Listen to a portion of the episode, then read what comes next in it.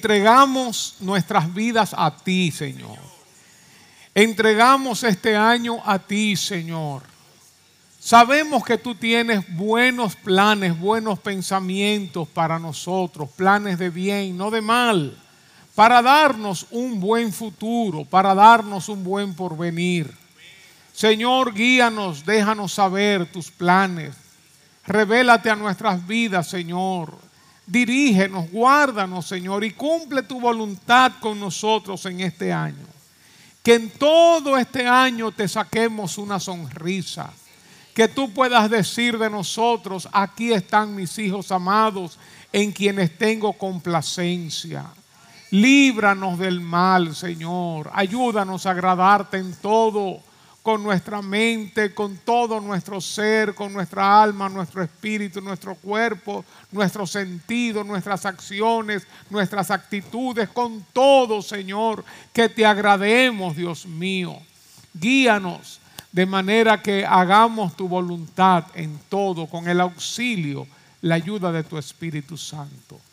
Revélanos, Señor, tu palabra en el nombre de Jesús y el pueblo de Dios dice, Amén. Pueden sentarse, hermanos. Estamos hablando de prioridades. Prioridades para un nuevo Prioridades para un nuevo año. ¿Cuáles son las cosas que debo, que debo tomar en cuenta en este nuevo año? Cosas primordiales, cosas que no debo que no debo postergar, que no debo dejar de lado. Obviamente, la prioridad principal en la vida de un ser humano tiene que ser, debe ser, es necesario que sea conocer a Dios, tener una relación personal con Él, crecer en mi relación con Él, amarle como nunca antes tener esa intimidad, esa relación de padre a hijo, de pastor a oveja.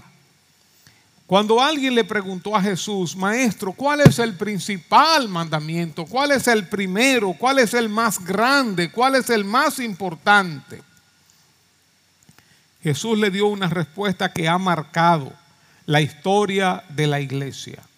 Y esta respuesta nos lleva a la a la pregunta, ¿qué es lo, qué es lo más importante? De todo lo que yo hago, ¿qué es lo más importante? ¿Por dónde deberíamos comenzar este año nuevo? ¿Haciendo qué? ¿Qué es lo primero que deberíamos hacer en este nuevo año en orden de importancia? Si tenemos un listado de cosas, si tenemos muchas cosas por hacer,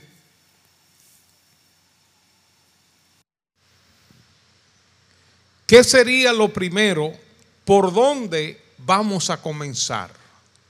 Primero, lo primero.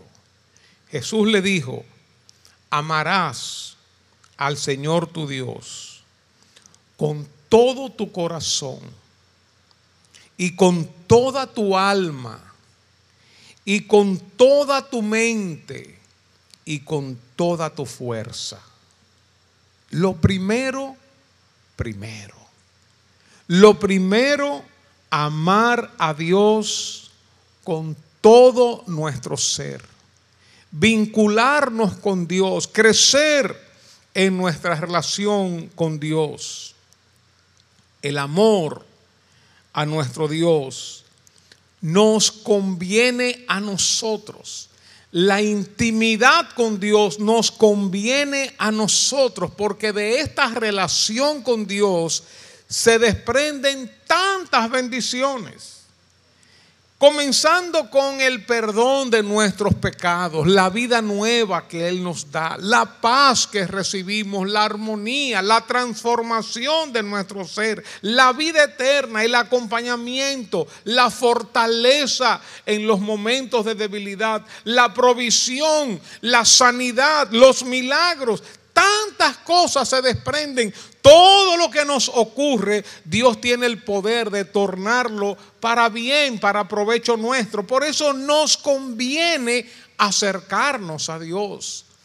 Como dice el refrán, el dicho popular, el que a buen árbol se arrima, buena sombra le cobija. La Biblia lo dice de otra manera en el Salmo 91. El que habita al abrigo del Altísimo morará bajo la sombra del Omnipotente. Por eso mientras más cerca estamos de Dios, más cerca estamos de sus bendiciones, más conocemos sus planes, más conocemos sus propósitos, menos ansiedades tenemos, más paz tenemos, más fortaleza tenemos, más fe tenemos. A nosotros nos conviene esta intimidad con Dios. Por eso, primero lo primero, en este nuevo año, si hay algo importante, sumamente importante, por donde deberíamos comenzar es en nuestra relación con Dios, en nuestro amor a Dios, en nuestra intimidad con Dios. Si pudiéramos medirlo de 0 a 10, siendo 0 nada y 10 el máximo, ¿cómo estaría hoy nuestra relación con Dios? Nuestra amistad con Dios. No estoy hablando de la iglesia, no estoy hablando del servicio, no estoy hablando de las obras, no estoy hablando de mi hacer. No, estoy hablando de mi relación con Dios, mi intimidad con Dios. Jesús dice en otro pasaje que no nos afanemos por las cosas de esta vida, por el abrigo, el vestido, el, comer, la casa, sino que busquemos primeramente el reino de Dios y su justicia, y todas las demás cosas nos vendrán por añadidura.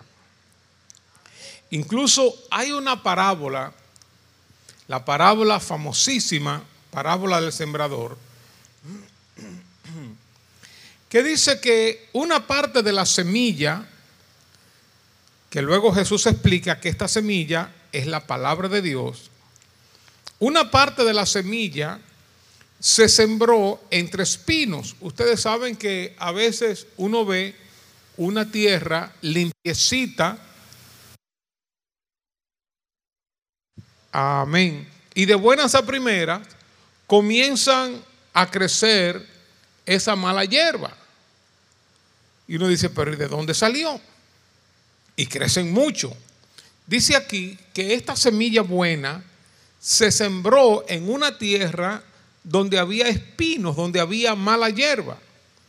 Y que esta mala hierba creció tanto que ahogó la semillita que estaba germinando, la ahogó, le quitó el aire, le quitó el sol, le quitó el oxígeno y le impidió crecer. Por eso se quedó sin fruto.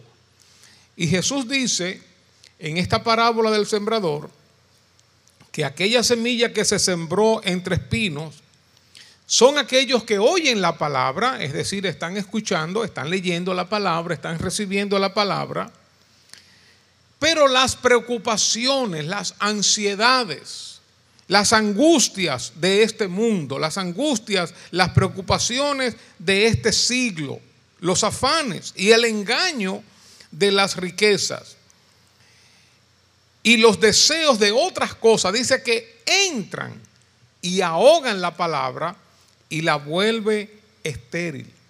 Es decir, estas son cosas normales de la vida que ahogan la palabra de Dios en nosotros, nuestras preocupaciones, nuestras cargas, la lucha por la vida, las ansiedades, los afanes, y en un momento, con tantas cosas que tenemos en nuestro plato, como que la vida se nos turba, la mente se nos turba y nos ahogan esa semilla que fue sembrada en nosotros y los estudios y el trabajo, los problemas cotidianos, la lucha por la vida, nos impiden seguir buscando a Dios, dedicarnos a Dios con la intensidad y la velocidad que teníamos antes.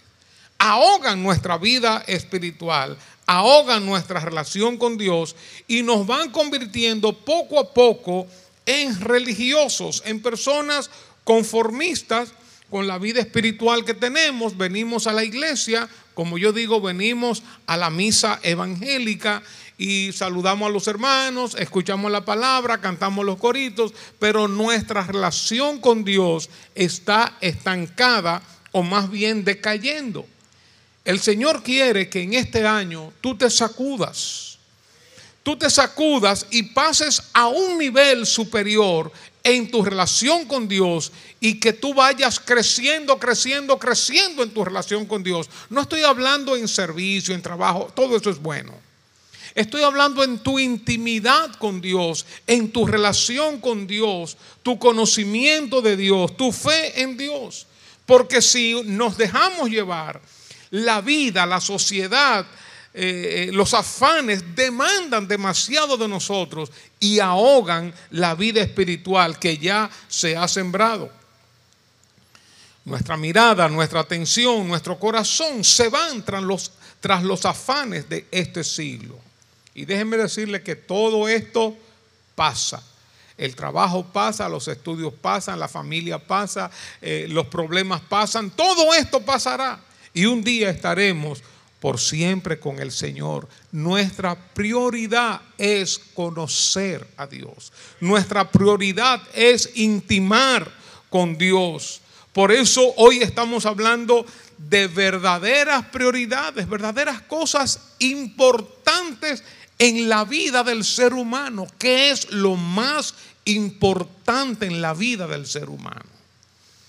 Como he dicho varias veces, nunca he visto ni he leído a una persona en su lecho de muerte que haya dicho, wow, yo lamento no haber estudiado más, haber hecho más doctorado, haber hecho más maestría, eh, más diplomado. Oye, yo lamento no haber comprado más casa, no ganado más dinero, no hacer más. No, en el lecho de muerte se lamenta sobre las cosas valiosas de la vida, la relación con Dios y la relación con los demás. Por eso, mi amado hermano, mi amada hermana, quiero darte una palabra de exhortación dura. Sacúdete, sacúdete, deja la monotonía.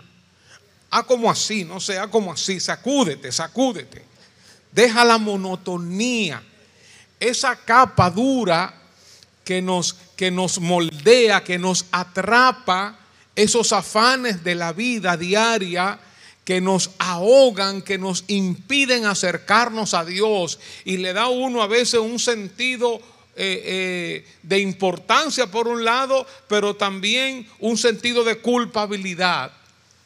Porque como, como que tenemos tantas cosas que no podemos sacar tiempo para Dios, que no, que no, que no intimamos con Dios, que no conocemos a Dios. Y es una cosa como que, la, como que la vida nos va llevando en un tren que va a mil. Ya es tiempo, ya es tiempo de pasar a otro nivel en tu relación con Dios. Es mi primera exhortación de hoy. Ya es tiempo de pasar a otro nivel en tu relación con Dios. Basta ya del tiempo de tibieza, basta ya del tiempo de acomodamiento, basta ya de estar entre dos aguas, de jugar a la religión, basta ya. Dios te anhela. Y lo que Dios quiere para ti, los pensamientos que Él tiene para ti, como vimos el jueves, son pensamientos de bien son pensamientos de paz, son planes que Él está trazando, planes de bendición para ti. Pero si, si te mantienes lejos de Él, no vas a conocer ni a disfrutar esos planes que Dios tiene para ti.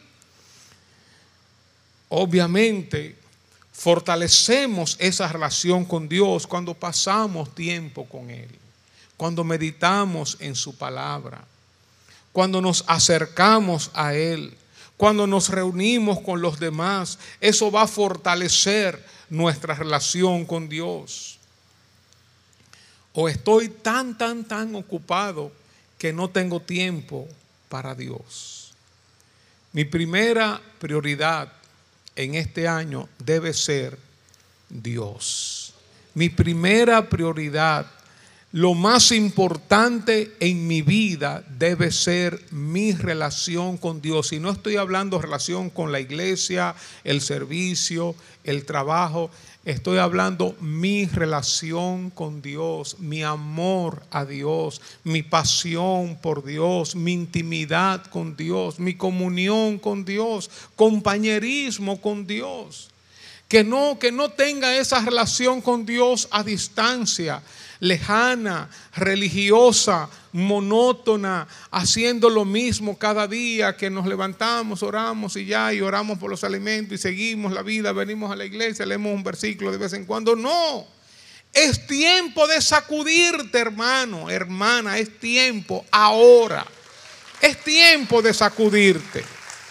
Es tiempo de salir de ese, de ese cascarón, de esa armadura que te, que te impide avanzar. Es tiempo ya de dejar cosas, es tiempo ya de, de dedicarte por completo a Dios.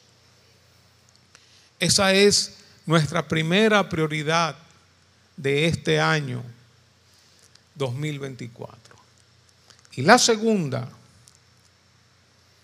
es con la ayuda del Espíritu Santo procurar vivir en un mayor nivel de santidad y obediencia.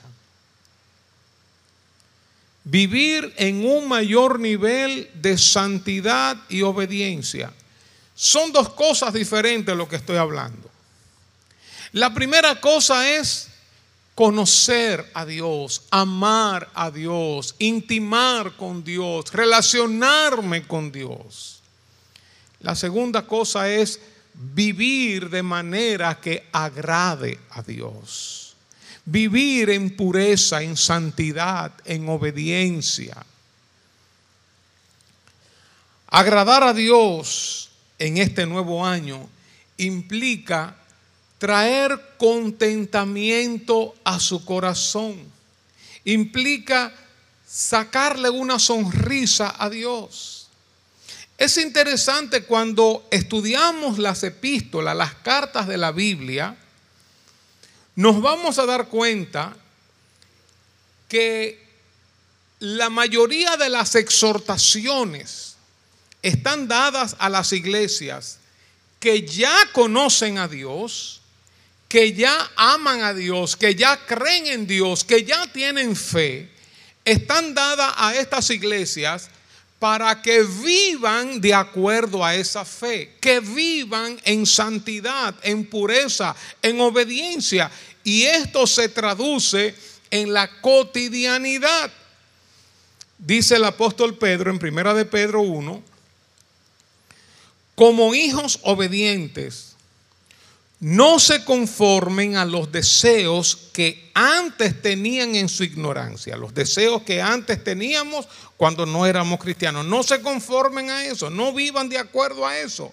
Que hablábamos mentira, que andábamos en orgullo, en lascivia, en infidelidad, en falta de integridad. No se conformen con esos deseos que antes tenían, no vivan de acuerdo a esos deseos, sino que como aquel que los llamó es santo, así también sean ustedes santos en toda su manera de vivir. Tenemos una relación con Dios, amamos a Dios. Pero ahora en todas las epístolas se nos exhorta a vivir como hijos de Dios, a comportarnos como hijos de Dios siempre con el auxilio, el poder del Espíritu Santo. Nosotros no estamos solos en esta tarea. En toda nuestra manera de vivir, andar en santidad. Es decir, que esta fe en Dios tiene que traducirse en una vida santa. Este amor a Dios tiene que traducirse en una conducta que le agrade a Él. Por eso el llamado es a ser santos en toda nuestra manera de vivir, en nuestras actitudes, en nuestra conducta, en nuestras relaciones con los demás, en nuestra forma de hablar, en nuestra forma de vestir, en la familia, en el matrimonio, en las relaciones padres e hijos, siervos y amos o gerentes y empleados. En todo lo que nosotros hacemos vamos a reflejar nuestro amor al Padre, porque cuando venimos al Padre y le conocemos, el Padre sopla sobre nosotros su Espíritu Santo y se enciende la vida, comienza la nueva vida en nosotros y esa nueva vida se refleja en el diario vivir. Entonces, esta es nuestra segunda prioridad. Una vida que agrade a Dios. La santidad de una persona no se muestra aquí en la iglesia sino en toda nuestra manera de vivir.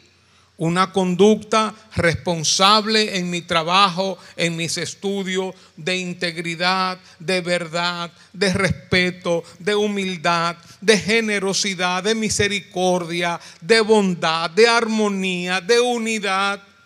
Nuestra conducta y actitudes muestra, revela nuestra fe en Dios nuestra conducta y actitudes muestran nuestro cristianismo. Esto no es un asunto religioso ni de esfuerzo humano, no es un asunto legalista de obedecer normas y leyes, es una obra del Espíritu Santo en nosotros, pero nosotros cooperamos con esa obra del Espíritu Santo. Así que en este nuevo año sacúdete de vivir como tú siempre has vivido. Sacúdete de conformarte con las actitudes, las acciones, la conducta, eh, la forma de manejarte. Sacúdete de eso. Si tú tienes fe en Dios, si tú crees en Dios, si tú incrementas tu relación con Dios, esto se va a ver en tu diario vivir. Esto se va a ver en tu conducta. Esto se va a ver en tus actitudes, en tus relaciones. Entonces no te conformes con que yo soy así, nací así, mi familia es así. Tú sabes que esto, bueno, que aquello, eh, que me gusta hablar de esta manera o me gusta vestir de esta manera o hago las cosas a mi manera. No, ya. En este tiempo ahora, en este nuevo año, proponte vivir de manera tal que agrades a Dios en todo que seamos santos en toda nuestra manera de vivir. ¿Qué quiere decir santo? Es algo apartado para Dios, algo puro, algo que agrada a Dios, que en todo lo que hagamos, que, eh, eh, eh, que hagamos un negocio, que nos montemos en un carro público, que, que vayamos a una oficina, que tengamos una interacción, que en el matrimonio, que en la familia, en todo que nosotros agrademos a Dios. Todo lo que hacemos, lo hacemos en la presencia de Dios.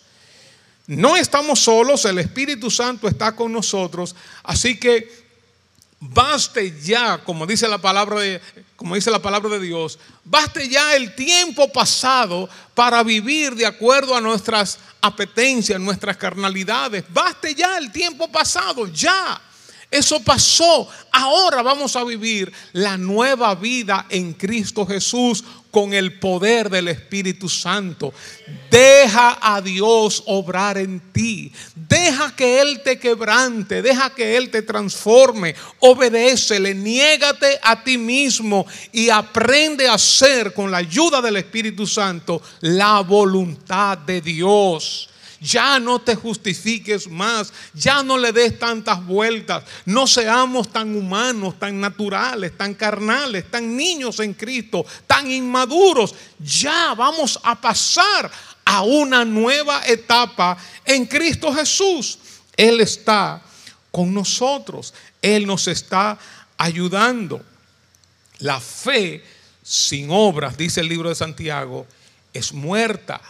La fe en Dios se muestra por nuestras obras, por nuestra conducta. La relación con Dios se manifiesta en acciones, en actitudes, en forma de hablar, como dije ahorita, en, en, la forma en que nos relacionamos con los demás. La fe en Dios se traduce en una nueva vida. Si la fe no produce obra, es decir, una vida cambiada, esa fe está muerta mi fe en Dios va a afectar mi relación con los demás. Hay gente que le encanta orar mucho y hace muchas cosas o da muchos brincos, pero en su relación con los demás es difícil, es torpe, ofende o se ofende. Ya, baste ya el tiempo pasado para vivir en esas niñadas, en esas carnalidades. Ahora tenemos un nuevo año y tenemos una oportunidad y establecerlo como segunda prioridad, vivir de manera que agrademos a Dios. Todo lo que hagamos, hablemos, digamos, pensemos, actuemos, que dé gloria a Dios. El llamado en las cartas, si ustedes leen todas las epístolas, tiene que ver la manera de vivir de, de forma que agrade a Dios. Dejar el viejo hombre, hacer morir el viejo hombre, revestirse del nuevo hombre. Es verdad, como siempre decimos, esto se da dentro de un proceso. No somos perfectos, no somos productos terminados, ni siquiera todos estamos en un mismo nivel, al igual que los seres humanos. Tenemos niños, niñitos, bebecitos, preadolescentes, adolescentes, jóvenes, personas más maduras, etcétera, etcétera. O sea, eh, eh, eh, tenemos una gama de, de etapas que tenemos que atravesar. Por eso no todos estamos en la misma etapa, pero todos debemos ir creciendo, todos debemos ir avanzando, conociendo más a Dios, intimando más con Dios y que esto se muestre en nuestro diario vivir, en nuestra conducta, en nuestras relaciones, en nuestro hablar, en nuestra manera de vestir, en, el fruto del Espíritu Santo en nosotros, el amor, la paz paciencia, bondad, misericordia, verdad, etcétera, etcétera. Siempre estaremos creciendo. No todos estamos en el mismo nivel. Obviamente, yo soy más maduro y más espiritual que otros, pero hay otros que son más maduros y más espiritual que yo. Yo soy yo tengo una relación más cercana con Dios que otros que recién están comenzando, pero hay otros que tienen una relación con Dios más cercana que la que yo tengo. No todos estamos en el mismo nivel, pero todos estamos creciendo. Me acuerdo cuando, cuando yo iba a visitar a Moca, aquel señor que me, que me predicó el Evangelio de 84 años. Yo podía creerme aquí el muchacho más espiritual, más entregado, eh, eh, más de todo. Y cuando yo llegaba donde él, me sentía un enano espiritual, porque ese hombre oraba y buscaba al Señor, tenía un corazón, una pasión, estaba a un nivel mucho mayor que el mío. No todos estamos en el mismo nivel, pero todos debemos seguir creciendo estar creciendo. No es posible que en este año tú tengas los mismos problemas, eh, eh, las mismas limitaciones, las mismas carnalidades del año pasado. Ya hay que, hay que dejar esa etapa e iniciar una etapa nueva, pero hay que ponerlo como una prioridad. Por eso me encanta la actitud del salmista, el salmista David en el Salmo 139, versículo 23. Examíname, oh Dios.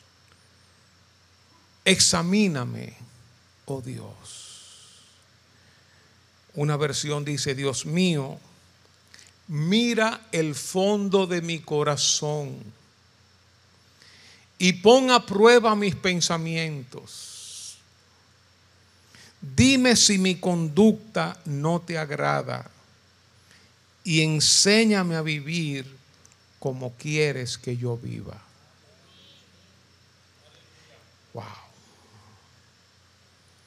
Examíname, oh Dios, y conoce mi corazón Pruébame y conoce los pensamientos que me inquietan, dice otra versión. Señálame cualquier cosa en mí que te ofenda y guíame por el camino de la vida eterna.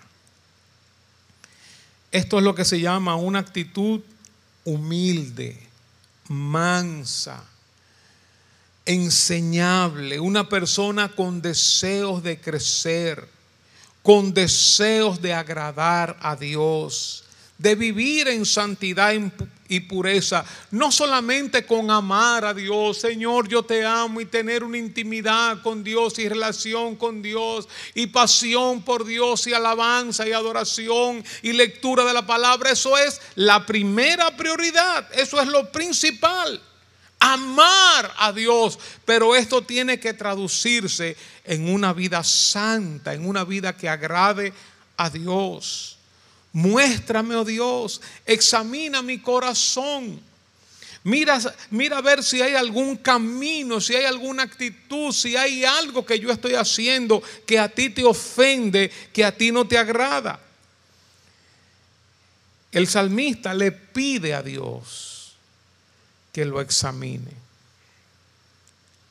Si yo le pido a cualquiera de ustedes que me examine, fácilmente los puedo engañar, fácilmente muestro una actitud santa, humildad, pero ¿quién puede engañar a Dios? Por eso cuando tú le dices a Dios, Señor, examíname, prueba mi corazón, Tú estás abriéndote de par en par a Dios, tu corazón, todo tu ser, Señor, con deseos de agradarle, con deseo de vivir una vida santa. Quizás Dios te va a mostrar cosas casi imperceptibles para ti. Alguna palabra, alguna actitud, alguna cosa, cualquier cosa Dios te lo va a revelar cuando tú tienes deseos de agradarle cuando tú no quieres ofender a Dios, que tú le dices, Señor, examíname, señálame cualquier cosa que te ofenda, prueba mi corazón. Le dice a Dios, dime, no solamente examíname, no solamente le pide que lo examine, que mire lo profundo de su corazón, cuando Dios mira lo profundo del corazón, está viendo no solamente nuestros pensamientos o no solamente nuestras acciones, sino mira las intenciones del corazón. Lo que nadie ve, lo que nadie mira, el por qué hago cosas. Examíname, mira lo profundo del corazón, prueba mis pensamientos. Wow. Eso es valiente decirle a Dios así. Valiente. Examíname, oh Dios. Y luego le pide que le diga, no te quede en el examen, Señor, sino dime, dime cualquier cosa que te ofenda. Dime cualquier cosa, señálame algo que no te agrade. Si hay algo en mi conducta que no te agrada, Señor, revélamelo, muéstramelo. Y eso implica una actitud obediente, una, una, actitud de negación, de quebrantamiento, de humildad, de negación a uno mismo. Estoy dispuesto, con la ayuda y el auxilio del Espíritu Santo, a hacer lo que Dios me pida en este nuevo año. Señor, revélame. Obviamente, si no estamos dispuestos a obedecer, no le pida, Señor, examíname. Si no estamos dispuestos a cambiar, no le pida, Señor, señálame, dime. No, no le pidas. Tenemos que estar dispuestos a obedecer. La santidad se va perfeccionando a través de la obediencia. Cuando nosotros obedecemos al Señor en lo que Él nos está diciendo, nos vamos volviendo más santos, nos vamos acercando más a Dios, vamos recibiendo más fortaleza para seguir obedeciendo a Dios. Y ya las cosas no se van a tornar tan difíciles como al principio, cuando estábamos aquí atrás y estábamos tratando de agradar a Dios y el Espíritu Santo obrando en nosotros y nosotros luchando con el Espíritu Santo. No, sino que ya estamos aquí el Espíritu Santo tomando control de nosotros y como dice Pablo, ya no vivo yo, mas vive Cristo en mí. Lo que ahora vivo en la carne, lo vivo en la fe del Hijo de Dios, quien me amó y se entregó a sí mismo por mí. Ahora ya no vivo yo, sino Cristo. Y así cuando las personas caminen cerca de mí, le voy a oler a Cristo. Dice la Biblia que el olor de su conocimiento pasa. Y, y, y, te van a ver como pequeños Cristos, porque tu actitud, tu corazón, tu trato, tu forma de relacionarte, tu forma de vestir, tu forma de hablar, todo va a reflejar a Jesucristo como Cristo lo haría. Vestimos para Cristo, hablamos para Cristo, servimos para Cristo, dirigimos para Cristo, todo lo que hacemos lo hacemos para Cristo que nuestra prioridad, nuestra segunda prioridad, sea vivir este año para Dios. Más y más. Basta ya, hermanos, de vivir para nuestra carne. No somos deudores a la carne, como dice la Biblia. Al contrario, somos deudores al Espíritu. La carne lo que nos ha traído es muerte. La carne lo que nos ha traído es separación de Dios. Y cuando nosotros le decimos a Dios, Señor, dime, háblame, señálame, Señor. No siempre Dios nos va a hablar directamente. Esto que estoy diciendo ahora es muy importante. El que tiene ojos para ver y oídos para oír, el que quiere conocer la voluntad de Dios, el que quiere agradar a Dios, va a tener los radares encendidos, las antenas arriba, para cualquier cosa que suceda, recibir quizás una palabra de Dios, algo que un niño te dice, una exhortación de un hermano, una palabra de alguien. A veces puede que esa palabra no venga envuelta en un, en un papel muy lindo y te lo digan de una manera no muy agradable. Pero cuando tú eres humilde, manso, quieres agradar a Dios, tú no te dejas enredar en la pata de los caballos y tú quitas todo ese empapelado feo y agarras el tesoro de lo que alguien te está dando, la palabra que te está dando, la exhortación que te está dando, tú la recibes con amor, con humildad, como dice la palabra en el libro de Proverbios. El necio no escucha consejo, pero el sabio aprecia ese consejo, lo valora. Por eso a veces Dios te puede hablar a través de cualquier persona, a través de un mensaje, a través de un libro, a través de lo que fuera. No solamente Dios te va a hablar directamente a tu espíritu, y claro, nos habla a través de su palabra. Por eso cuando tú le pides a Dios, Señor, examíname. Señor, prueba mis pensamientos. Señor, señálame algo. Dime algo que no te agrada. Dime algo que te ofenda en mis actitudes, mis conductas, mis pensamientos. Dime algo. Y lo último que dice el salmista es, y guíame por el camino eterno. Dice otra versión, enséñame a vivir como quieres que yo viva. Hermanos, que esta sea nuestra segunda prioridad. Vivir de manera tal que agrademos a Dios.